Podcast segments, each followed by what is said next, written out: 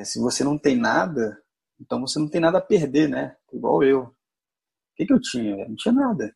Independente do que, se eu fosse lá arriscasse e não conseguisse, eu ia voltar para a Rocinha de boa e ia continuar tendo o que eu tenho ali, tipo, coisas poucas, mas humildes e tal, e ia viver minha vida com dignidade, correr atrás, né? Mas é aquilo, se você já não tem nada, você ir lá e não perder nada, tipo, vai lá e faz, entendeu? De repente um cara de classe média alta, um cara rico vai para Nigéria e vê a situação das pessoas e muda, né? Para Turquia, para Tunísia, para Nigéria, né? É, abrir mão, né? Tipo, ir para esses lugares e ver que a vida é diferente, mas é abrir mão de estar tá acomodado na casa dela, tipo, na cama dela, né? Do, das coisas que ela tem, são de valores, né? São coisas materiais esse abrir mão também abre, abre os olhos, abre a mente das pessoas. A gente meio que se acostuma com essa parte que a gente vê sempre na dificuldade, e quando a gente tem um pouco melhor, a gente não acha que é tão perrengue assim. Principalmente a gente que vem de baixo, a gente sabe lidar com essa situação melhor do que outras pessoas, que a gente já passou por essa dificuldade, né? Nasci e fui criado na Rocinha, e eu conheci o tênis é, com 10 anos de idade. Foi amiga da minha mãe que que pediu para eu poder ajudar, porque estava faltando alguns boleiros. Óbvio que não era o meu sonho ser tenista profissional, isso nunca passou pela minha cabeça, eu não conhecia tênis, mas eu fui aprendendo a gostar do esporte. Meu sonho era ser jogador de futebol, jogar no Maracanã lotado. Desde pequeno sempre tive um pensamento de ajudar a minha família e dar um futuro melhor para eles. Com 10 anos, eu não, para mim, eu não, ainda não pensava em trabalhar, óbvio, mas assim que eu entrei, cara, é, com 10 anos, meu pai ficou desempregado. Foi um período muito, muito duro também, porque minha mãe trabalhava, não ganhava muito, trabalhava como faxineira em alguns lugares. Meu pai ficou desempregado praticamente uns dois anos, um ano e meio ali. E eu, com 10 anos ali, tudo que a gente tinha de dinheiro era o que eu trazia é, no dia. Né? Eu ganhava por dia e minha mãe pagava as contas que tinha que pagar com o dinheiro que ela ganhava e e o dinheiro que eu ganhava no dia era o dinheiro que a gente tinha para poder comprar comida. Mas não faltou, não faltou comida a ponto de passar fome, aquela fome. Mas tipo, várias vezes era o que tinha, era era o ovo, ou era salsicha, ou era essas coisas assim. Ganhei uma raquete e procurei imitar no paredão os movimentos que, que os professores ensinavam para os alunos, né? E aí eu fui gostando, fui aprendendo muito, muito rápido. Com 14 anos ali, mais ou menos, cara, eu já estava batendo bola com todo mundo, ganhando a maioria dos, dos professores que tinha no clube. E foi quando eu recebi o convite de dois empresários que eram sócios, né, de lá, que me viram praticamente crescer jogando, tudo mais, falaram que eu estava jogando muito bem. E os dois se juntaram e é, concordar em é, dividir as despesas e me colocar numa equipe de treinamento. Então foi onde, com 14 para 15 anos, eu conheci o que era, é, de repente, treinar tênis, né? Até então, eu nem fazia ideia do que era. Eu batia minha bola lá como rebatedor, gostava pra caramba, mas não fazia ideia de como era uma, um nível tipo, de competição, de treinamento.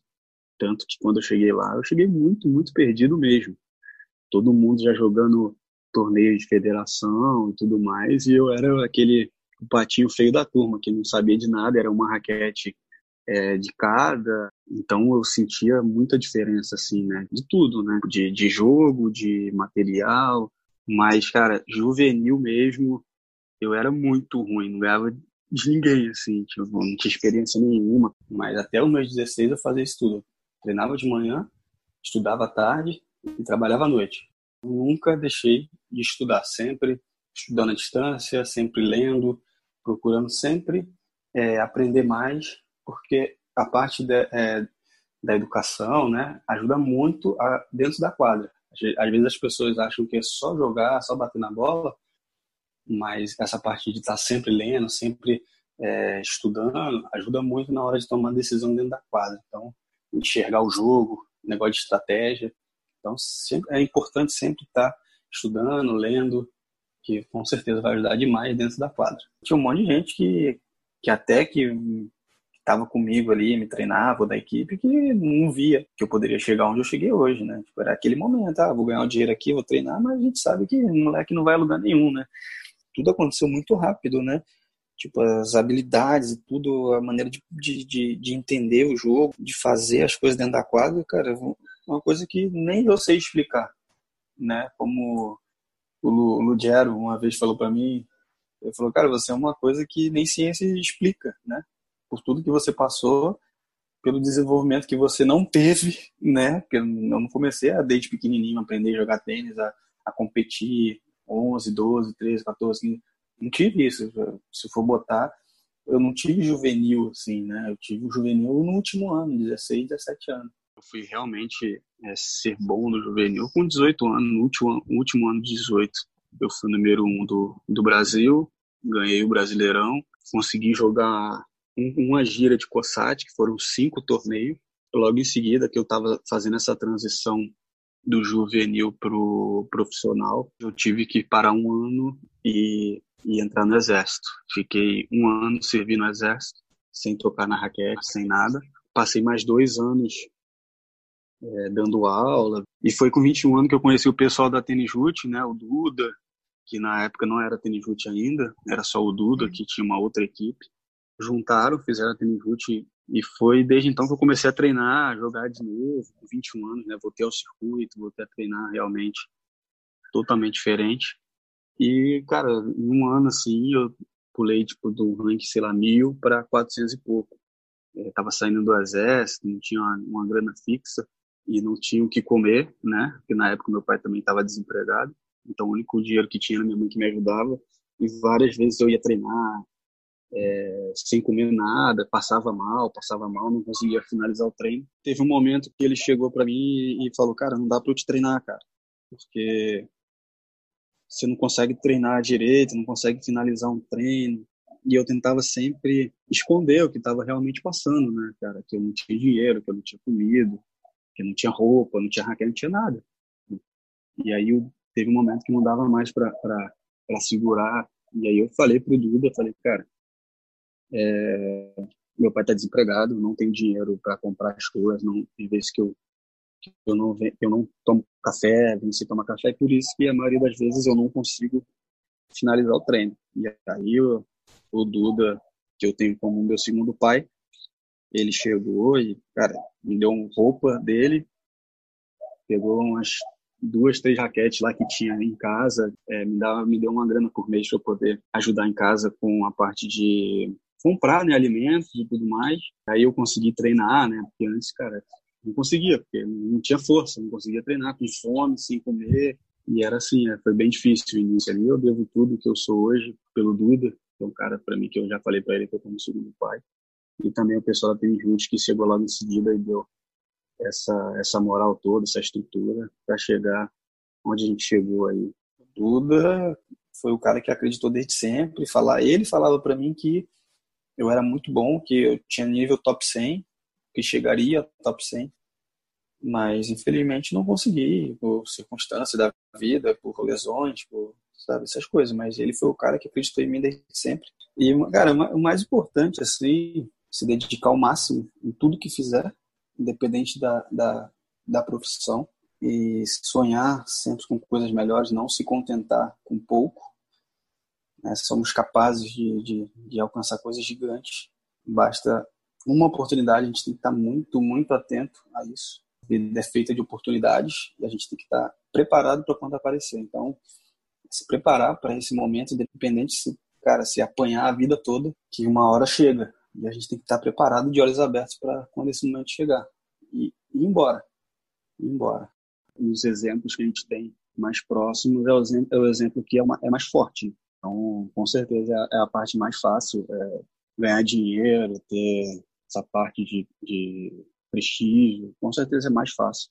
É, então, exemplos fortes assim que podem ser, eu já tive muitos conhecidos que foram por esse caminho, né? Mas são caminhos, cara. A gente não tem como como julgar uma pessoa, porque a gente fala hoje em dia de, de oportunidade, falta de oportunidade. A maioria Pode ser por isso, falta de oportunidade. A maioria mesmo não, não, não tá aqui para poder contar a história. Tipo, hoje em dia eu não, não, lembro de ninguém assim que, que da minha época, da minha idade, tenha entrado e, e, e tenha ainda tá vivo, sei lá. Não tem. Nunca passar por cima de ninguém e ser honesto o tempo inteiro. Que a gente fala nessas coisas de lei do retorno, né? Se a gente fizer o bem, com certeza coisas boas vão acontecer. Igual se a gente fizer as coisas erradas. Muito filósofo, mas desde pequeno assim aprendi com a vida também, principalmente, e com as pessoas que tiveram a minha volta, que sempre me mostraram o caminho a seguir. Durante a vida praticamente toda assim, a gente morou de aluguel. Aí depois de, de meu pai trabalhando bastante, se juntado dinheiro, conseguiu comprar uma casinha, tinha era, era quarto, sala, cozinha banheiro. Aí dormiu meu pai, minha mãe, minha irmã no chão, sim, meu pai e minha mãe na cama, minha irmã no chão, no quarto, e eu dormia na sala, né, só tinha um lugar para eu dormir mesmo, dormia no chão na sala, depois colchão. Estudava no colégio público, sempre estudei no colégio público, até a quinta série estudei no colégio na Rocinha, e sempre na, no vermelho ali, assim, mas a vida inteira foi sempre no, no, limite ali, entendeu? Até quando eu trabalhava, ajudava ali em casa, mas eu ganhava 10, 20 reais por dia, né, trabalhando de boleiro, depois comecei a ganhar uns 500 reais para ajudar em casa, mais para ajudar nos treinos, né? mas sempre foi uma vida muito muito no limite ali de, de grana, né, mas sempre fazendo bem, assim, sempre tentando ajudar o próximo, sem trocar os pés pela mão, sem querer atropelar ninguém, assim, para poder cons conseguir o que a gente queria. Tem que se virar para poder fazer o que a gente gosta, não, não tem jeito. Né? Tipo, é, é, meio que natural, a gente meio que se acostuma é, com, com essa parte que a gente vê sempre na dificuldade, e quando a gente tem um pouco melhor, a gente não acha que é tão perrengue assim, né? Igual é, eu tive muito perrengue para viajar, né? Vários torneios que eu tentava fazer não conseguia por causa de grana.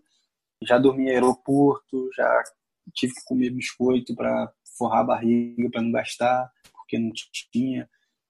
É, dormi em pousada com cinco, seis caras para pagar 10, 20 reais e poder jogar o torneio, tipo, comer sempre aquela comida mais barata. Sempre eu fui no mais barato, tipo, ah, essas coisas, dormi no chão, já dormi então, pra gente, eu não vejo como um perrengue, assim, porque eu tava no torneio, né? Tipo, eu tava lá, mas, tipo, já, já dormi em motel, já dividi cama em motel, pra pagar mais barato. É, essas coisas que normalmente são perrengues, mas que a gente acha, tipo, normal, assim, porque a gente conseguiu dormir num lugar que era que dava para dormir, comeu ali, não, não passou fome, mas é sempre assim. Lá na Europa, a gente lá, é, macarrão bolonhesa, tipo, dois, dois euros, três euros comia. Ah, mas vai fazer falta amanhã. Não, não tem problema, mas eu quero comer isso aqui porque senão vai faltar, sabe? Essas coisas assim. Aí, tipo, tinha jogo que jogava já, pensa, já pagando o que poderia vir à frente. Então, nunca foi fácil, assim. Sempre foi é, no perrengue, sempre foi com ajuda, sempre foi no limite também, mas sempre vendo coisas positivas, assim. Se eu estava dormindo num lugar, estava legal, se estava comendo a comida ali, pelo menos no momento tava legal, sabe? Então, cara, é assim, né? Não sei se é tão perrengue assim pra gente, mas para outras pessoas pode ser. Não é o tênis não é só esse luxo que todo mundo pensa dos caras lá, né? É, é muito dinheiro, é, mas quando a gente vai começar, é, é isso aí, velho. Vai ter que dividir quarto com, com cinco caras, vai ter que, que dormir no chão, vai ter que, sabe, ficar pedindo favor. É, é isso, jogar com raquete emprestada, jogar com corda ruim, quadras, bolas, né? É, é isso. Tênis, o tênis verdadeiro é esse. Isso aí era de lei. Era Alemanha e Chile. Alemanha e Chile. Dois aeroportos que eu dormi demais, assim. Primeiro porque na Alemanha, cara, a gente pegava um voo, saía aqui do Brasil de noite, chegava lá de dia e ficava esperando, tipo, nove horas no aeroporto. Então a gente ficava o dia inteiro no aeroporto, dormindo no aeroporto para pegar outro voo para poder ir pro torneio. Chile, mesma coisa. Como era muito longe, o cara, os hotéis caríssimos, caríssimos, caríssimos. A gente já ia preparado para dormir no Chile. No aeroporto, fazia um frio de noite, um frio. Então, cara, na, na verdade não dormia, né? Passava a noite no aeroporto, mas já passou, eu já passei várias no, noites em aeroportos por conta disso, por causa de dinheiro. Eu não costumava pedir coisas muito caras, por quê? Eu sempre voltava para a parte que, que eu lembrava da minha família, né? Como a gente sempre teve tudo muito justo, é, quando eu ia para fora, eu via as pessoas pedindo lá, é, eu vou dar o exemplo do entrecô, não sei do que, né? Eu sempre lembrava da, minha família. Eu falava, caraca, vou aqui pedir um entrecô, ficar comendo bonitão aqui, camarão, ah, essas comidas mais sofisticadas, mais caras, e minha família lá comendo, sabe? É, não que seja preconceito, não, mas comendo ovo não sei o quê, ou, sabe? Essas coisas mais baratas, assim. Então isso me pegava muito. Eu mantinha os pés no chão por conta disso porque também eu ficava com, com, aquela consciência de que não adianta só eu comer bem e minha família está passando perrengue. Se for para comer bem, todo mundo vai comer bem. Então sempre tinha esse pensamento. Para um menino que não tem condição de jogar tênis, ele precisa de ajuda de alguém. Só que quem quem está disposto a ajudar, quantas pessoas estão dispostas a ajudar, deveriam ter mais, olhar mais essa parte de projetos e abrir mais é, possibilidades, né, dar essa oportunidade, porque tem muitos, muitos, muitos talentos aí no Brasil afora, né, não só no Rio, mas em vários lugares, que com certeza ficam perdidos porque não tem essa, essa oportunidade de, de mostrar o seu valor, né? Eu tinha pouca ajuda, assim, da, da federação, da confederação, eu tinha ajuda mesmo de pessoas que realmente acreditavam em mim, que gostavam de mim e que queriam ajudar foi por conta de dinheiro, né, por conta de, de apoio, que eu tive que parar. Foi total financeira. Eu, naquela época ali, teve, uma, teve a crise, né, que cortaram muitas coisas, e na época eu tinha um patrocínio. É, eu tive um problema também no ombro, eu fiz uma cirurgia, fiquei um ano parado, e quando eu voltei, é, eu sentia que não dava, não estava dando mais para jogar simples, né, não estava porque eu jogava um jogo muito duro e meu ombro incomodava. Mas aí eu já estava decidido que eu ia jogar só duplas, eu estava até no meu melhor ranking de dupla quando eu parei, tinha pouco tempo que eu tinha ganho uns 127 mil, que era um dos torneios é, antes da ATP, né? Ganhei na Itália, estava com ranking ali 120, 128, até arrumado é, um, um, parceiro fixo, já tinha fechado dois meses de gira, e eu infelizmente tive que desmarcar o cara porque não tinha mais dinheiro, já tem dois anos que eu parei. Eu acredito que se eu voltasse, dava para ir bem na dupla, mais de top 100. Eu tive duas lesões sérias que me fizeram parar um tempo, que, eu, que foi uma no punho, quando eu bati 212, e aí eu tive que parar. Estava num momento que eu queria quebrar a barreira de, de, de 200 do mundo ali, mas eu me impressionei muito. Aí eu acabei tendo um problema sério no punho, que era cirúrgico, eu acabei não fazendo cirurgia, porque se eu fizer cirurgia, todos os médicos que eu fui é, não me deram nenhuma segurança, assim. Eu tive que conviver com essa dor, aí eu tive que jogar sempre com esparadrapo, com uma coisa para prender o punho. Escolhi conviver com a dor. Fiquei seis, sete meses parado, perdi o ranking. Depois, quando voltei, busquei todo o ranking de novo. Quando eu bati 208, comecei a me cobrar de novo que eu queria, porque eu queria mostrar que eu poderia bater aquela barreira, me cobrava muito, perdi muita energia, muito tempo me cobrando, né? Ficando puto quando as coisas não saíam certo, mas acho que cobrar menos, hoje em dia, quando a gente vê de fora, assim, a gente vê o quanto isso fazia mal e o quanto isso bloqueava né, o, o, o desenvolvimento, bloqueava aquela fluidez para você passar. Mas eu acho que é mais isso, cara. Cobrar menos, né? E curti mais. Não que eu não curtia, curti demais estar na quadra, curti demais viajar, de conhecer lugares novos, pessoas novas, né, fazer novas amizades.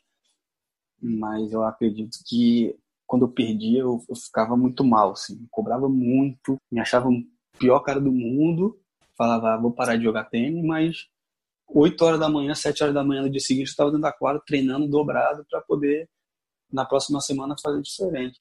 É, tem as vitórias, né, cara, que são marcantes. Ganhei do Karlovic, um jogo duríssimo na, na, na altitude, né, na Colômbia. Ganhei do Tsitsipas quando ele estava número um do mundo, tava, tinha feito essa transição profissional. Um jogo duríssimo também, 7 na negra. Ganhei do Massu, ganhei do Pela, ganhei do Delien. Cara, eu ganhei uma galera, assim, que hoje em dia está muito bem. Garim, E, cara, participar, tipo, eu participei daquela Copa Davis também contra a Argentina, que foi histórica. Aí fui pro Rio Open, tava jogando bem. E aí teve o jogo do Titinato, cara, que, que eu lembro até hoje. Fiquei vários dias sem dormir, porque, cara, o cara joga muito bem. E eu ganhei 6-4, fiz 5x4 e fui sacar pro jogo, né, cara? Mas eu perdi 7-6, 7-6 depois. Umas 4 horas de jogo, num calor incrível, devia estar uns mais de 50 graus. Mas foi um jogo que, cara, eu fiquei dias e dias sem dormir, que hoje, até hoje, assim, tem esse, vamos botar esse fantasma, né? Porque é um jogo que a gente sempre fala, aquele jogo que muda a vida do cara. Esses dois, três anos aí, que envolve esse meio aí, né? Tipo, desse jogo e o ano, os anos seguintes, foi aquele período que a gente fala que a gente apanha muito da vida, né? Cara, aconteceu tudo de uma vez só, né? Tava muito bem, jogando muito bem, cara, confiante, treinando, forte, tava muito forte, cara. E eu tava voando na quadra. Teve esse jogo, logo em seguida, tipo, em, em Milão, um challenge, um jogo de dupla, na semifinal de dupla. Eu estourei o ombro no aquecimento, tava aquecendo pro jogo, fui bater uma direita, estourou o ombro e tive que operar e tudo mais. E logo depois perdi meu pai. Foi um baque atrás do outro. Uma coisa que você nunca imagina passar. Sabe que vai passar, mas nunca assim, de repente. Meu pai sempre me apoiou muito, sempre me deixou à vontade para tudo. O cara tinha um orgulho enorme é, do que eu me tornei, né? Do que ele, tudo que ele me passou, eu consegui botar. Então, ele, ele vê muitas pessoas dentro da Rocinha, né? me elogiando, elogiando ele. Então era um motivo de muito orgulho. Foi, foi, foi de bobeira, foi bobo, assim. Eu lembro muito bem, foi uma quinta-feira. Eu tava na Tenijute lá, dormindo. E aí meu pai trabalhava, tipo, tinha um bar na Rocinha, pessoal que tinha acabado de pescar camarão. E levou pro bar, eles ficaram lá, meu pai comeu, cara, não comeu nenhum camarão, comeu metade do camarão. Tira gosto, como eles falam, fechou a garganta, ainda levaram ele às pressas lá para a UPA da Rocinha, só que não teve jeito. E, cara, e a UPA de carro é um minuto, velho, dois minutos no máximo. Tipo, é muito perto de carro, assim. Foi como se fosse um, um ataque fulminante, assim. Foi isso, foi bobo. Aí eu lembro que minha mãe me ligou, minha mãe nunca me ligava de madrugada e falou. E aí foi aquele desespero todo que é, aquelas coisas que nenhuma, nenhuma pessoa deveria passar, mas acaba passando. Né? Logo em seguida, não deu nem um ano que meu pai faleceu, eu descobri que ia ser pai. Então foi, acho que, que o meu filho veio para diminuir um pouco essa falta que ele faz, entendeu? Ah, o Guga da Rocinha, tipo, meio que debochando. Tipo, a maioria debochava. Quando eu ia trabalhar, cara, molecada tudo pra praia e eu ia trabalhar. No meio do caminho, encontrava a maioria dos, dos, os moleques chegavam, passavam por mim e ficavam me zoando, vai lá, otário, vai trabalhar, vou lá pra praia curtir. Aí outros falavam assim, ah, vai pegar minha bola, e botava a mão lá naqueles lugares, e eu ficava com aquilo na cabeça, porque eu falava, não, eu tenho na minha cabeça que eu tenho que trabalhar para ajudar em casa. Assim que eu comecei a jogar os primeiros torneios fora, fora do, do, Rio, as pessoas ficaram sabendo que era da Rocinha. E eu chegava no lugar, as pessoas meio que já me olhavam, assim, os pais principalmente. E, e algumas das vezes é, meio que pegava a bolsa. Todo mundo deixava as, as bags, né, largadas. Aí quando eu sentia quando eu tava chegando, todo mundo já meio que puxava a bag para perto de si. Tipo, não era uma coisa que todo mundo falava, né? Tipo, falou, chegava para me falar, ah, uma pessoa, um jogador só chegou para mim e falou: Ah, seu favelado, é, até pobre, isso. Chegou para mim no calor do jogo falou, mas eu sentia muito isso. Quando eu chegava, é, as pessoas me olhavam diferente e meio que prestavam mais atenção nas bolsas. Sim, ah, no, início, no início eu ficava chateado, né? No início eu falava, caraca, acho que as pessoas estão pensando que eu vou querer roubar. A sensação é, é. estranha, cara eu senti era uma sensação muito estranha, era, era bem chato, assim, cara. Teve um episódio também, um Interfederações, que sumiu alguma coisa na, da equipe, né, do Rio, e aí, cara, vieram os pais e me enquadraram, assim, tipo, não de uma maneira agressiva, mas me, me chamaram no canto e, e começaram a falar, assim, não, pô, se você tiver visto, que não sei o quê, tipo, eu olhei assim e falei, caraca, tipo, não vim fazendo isso com ninguém, fazer comigo. Aí na hora, tipo, na hora eu fiquei indignado. Falei, mano, pega minhas coisas aí, olha aí. Pode olhar com mala, pode olhar bag, pode olhar o que você quiser. Olha aí. Eu não peguei isso. Ah, não, mas a gente não tá falando que você tá pegando, não sei o que, que você pegou. Só se no caso, se você tiver visto, falei, caramba, eu não vi, não peguei, se quiser olhar minhas coisas, olha. Entendeu? Tipo, coisas que não é fala diretamente, mas atitude mostra que as pessoas estão com um pouco de preconceito pela onde você saiu. Tudo isso fez, cara, com que eu crescesse, né? Não ficasse é, é, baixando a cabeça e me motivava e eu continuava, entendeu? E, e, deu certo, assim, não me arrependo de nada. Querendo ou não, num esporte muito elite, muito difícil, muito caro, é, eu consegui é, fazer alguma coisa assim diferente. A gente se acostuma com a situação, né? É, tiro, ver pessoas é, morrendo, essas coisas do tipo, a gente se acostuma porque é uma coisa que acontece com frequência. Né? No início a gente tem medo, mas depois a gente se acostuma. Troca de tiro, a gente vai, ah, vamos ficar em casa, ou se joga no chão, entra num bar. Apontava e falava, para, para, para, não sei o que, isso aqui. Eu ficava desesperado, você ficava, caraca, calma, sabe? E sempre que, sempre que iam me revistar, eu sempre já falava o que eu tinha. Ah, tô com o celular no bolso, tô com o celular no, na cintura. Já, eu já falava antes, para não ter qualquer tipo de, de surpresa, né? determinado momento assim eu evitava andar com raquete quando eu ia para casa para não ter que subir é, com raquete ou capa de raquete na mão assim para não ser confundido porque cara é, o cara que tá com a arma na mão ele tem sei lá sei nem se tem um segundo para decidir é difícil velho é muito difícil é duro né porque são coisas assim que, que marcam realmente a vida da pessoa. Vai passar anos e anos, vou estar velhinho e eu vou saber contar com todos os detalhes, assim, porque tudo foi muito marcante. Teve realmente essa parte do, de uma guerra entre facções e na época eu treinava de manhã, estudava à tarde e, tra e trabalhava à noite. Tinha acabado de lançar aquele PlayStation, né, PlayStation 1, e era uma era uma febre. Tinha uma como se fosse uma lan house mais de videogame. E, e na época tinha. Acabava de trabalhar, saía do trabalho 10, 11 da noite, e a gente ia pelo menos jogar uma horinha de videogame. Aí, cara, um dia assim, qualquer, estava lá jogando, já era. Cara, eu lembro muito bem disso, que era a nossa a nossa nosso tempo terminava meia-noite. Era 11 era 11:58 e era o último jogo, tava acabando assim, pra gente ir embora. Saindo da, da loja, cara, tava um, a gente saiu, assim, tava um clima pesado, estranho. A gente escutou um som muito forte, tipo, uma explosão muito forte, muito alta. E aí a gente, caraca, tipo, na hora eu já gelei, assim, falei, puta, acho que vai acontecer alguma merda. E, e não deu outra, cara. Passou cinco segundos, começou a dar muito, muito tiro, bomba. Tipo assim, era a guerra que teve entre as facções e eu tava na rua, eu tinha 14, 13 anos. Eu não sabia o que fazer, eu sei que eu comecei a correr desesperado, subindo a Rocinha, subindo a favela, desesperado. E quanto mais a gente corria, parecia que mais próximo tava é, os barulhos, os tiros e tudo mais. E eu acho que foi o dia que eu corri mais rápido da minha vida, porque eu tava desesperado e a única coisa que, que vinha na minha cabeça era minha mãe entendeu? Eu só queria correr o mais rápido, me esconder por causa da minha mãe. E só que, cara, impossível você não pensar na hora é, que não vai morrer. Porque, cara, é muito tiro, muito, muito, muito, muito.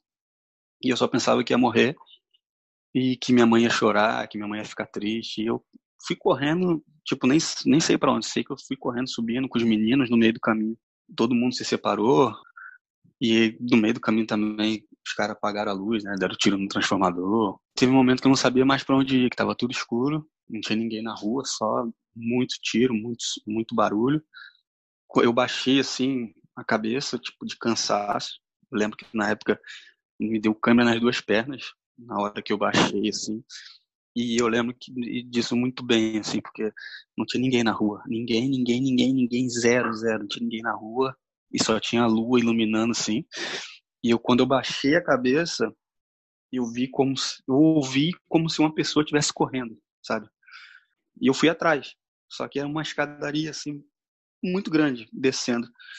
E eu fui correndo para ver para onde a pessoa estava indo, só que não tinha ninguém. Não tinha ninguém assim, tipo, não tinha pessoa descendo a escada. E eu fui e desci na direção da escada. desci a escada. No final da escada, fazendo uma curva para a esquerda, tinha um bar aberto. Eu entrei no bar, desesperado, tremendo, tremendo, tremendo. E eu entrei no bar e falei, cara, eu vou ficar aqui, vou ficar aqui. E comprei uma água para dizer que estava consumindo, para eu ficar lá dentro e não sair, não sair, não sair, não sair. E aí, pô, o pessoal no bar, normal, bebendo, não, ah, vai passar, é operação, daqui a pouco passa. E não passava, cara, não passava. Isso era tipo meia-noite, meia-noite e pouco. E não passava. Aí chegou um certo momento que os caras falaram, cara, tá, o negócio tá feio, vou, vou fechar o bar.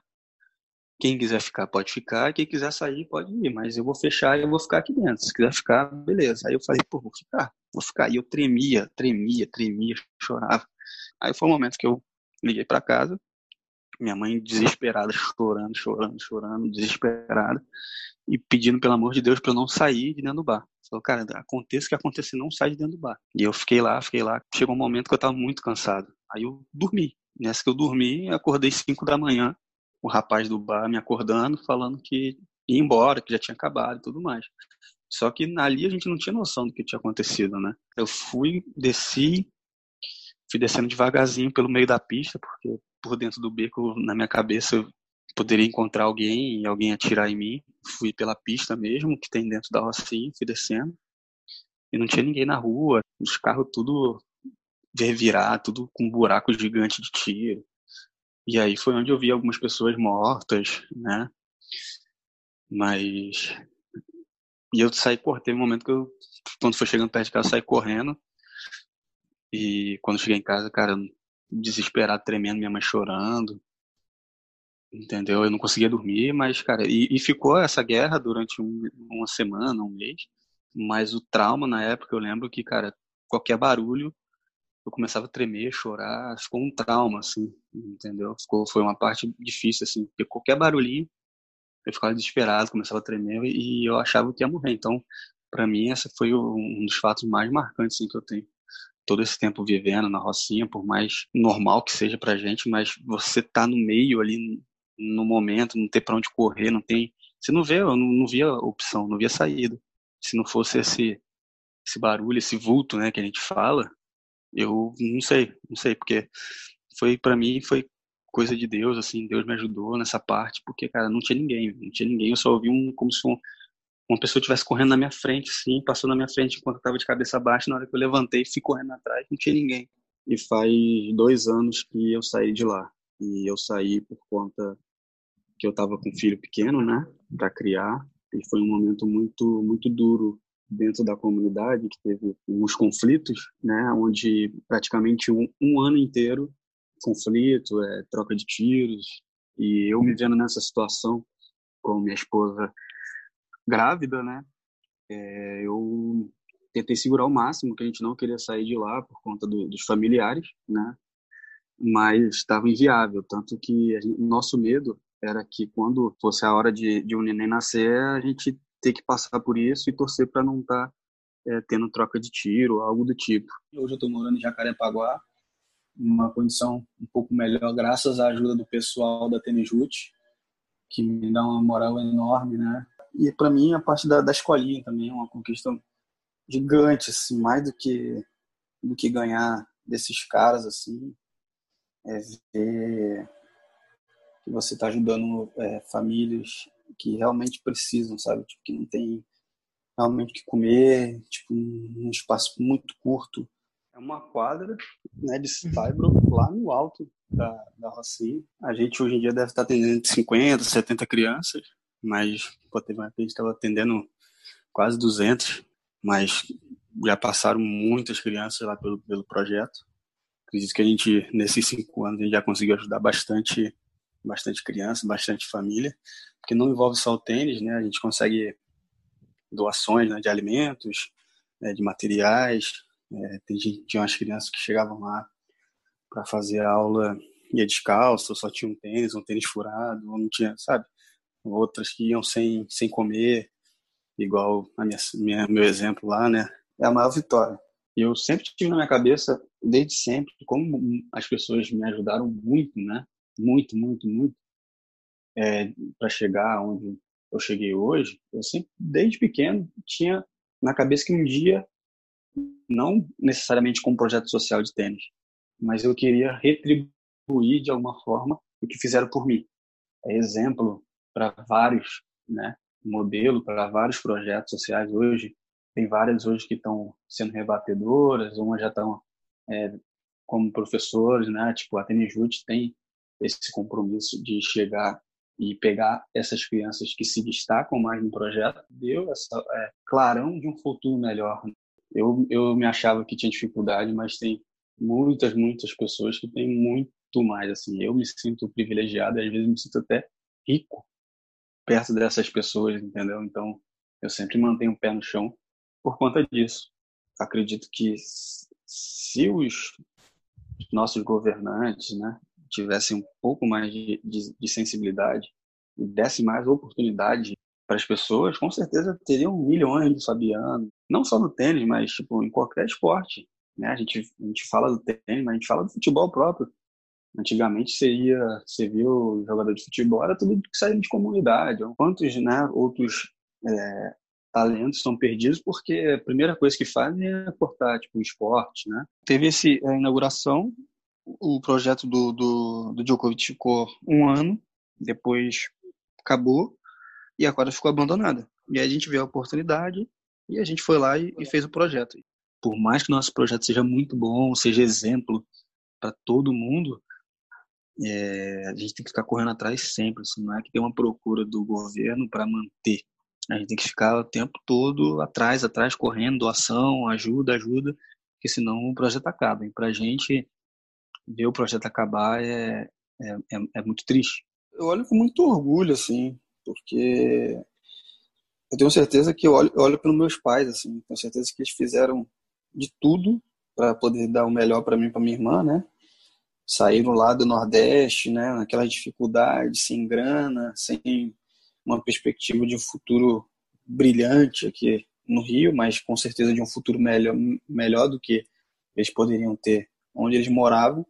E tenho orgulho de, de, de, ter saído de lá, né, de ter passado tudo que eu passei. Tenho certeza que me, me fortaleceu muito para o que eu sou hoje, para dar valor às coisas que eu tenho hoje, né, e, e passar também, né, tipo, tudo que eu aprendi para o meu filho e também aquele sentimento de ele não ter que passar por isso, né. Então, todo o esforço que meu pai fez para eu não passar o que eles passaram é, valeu.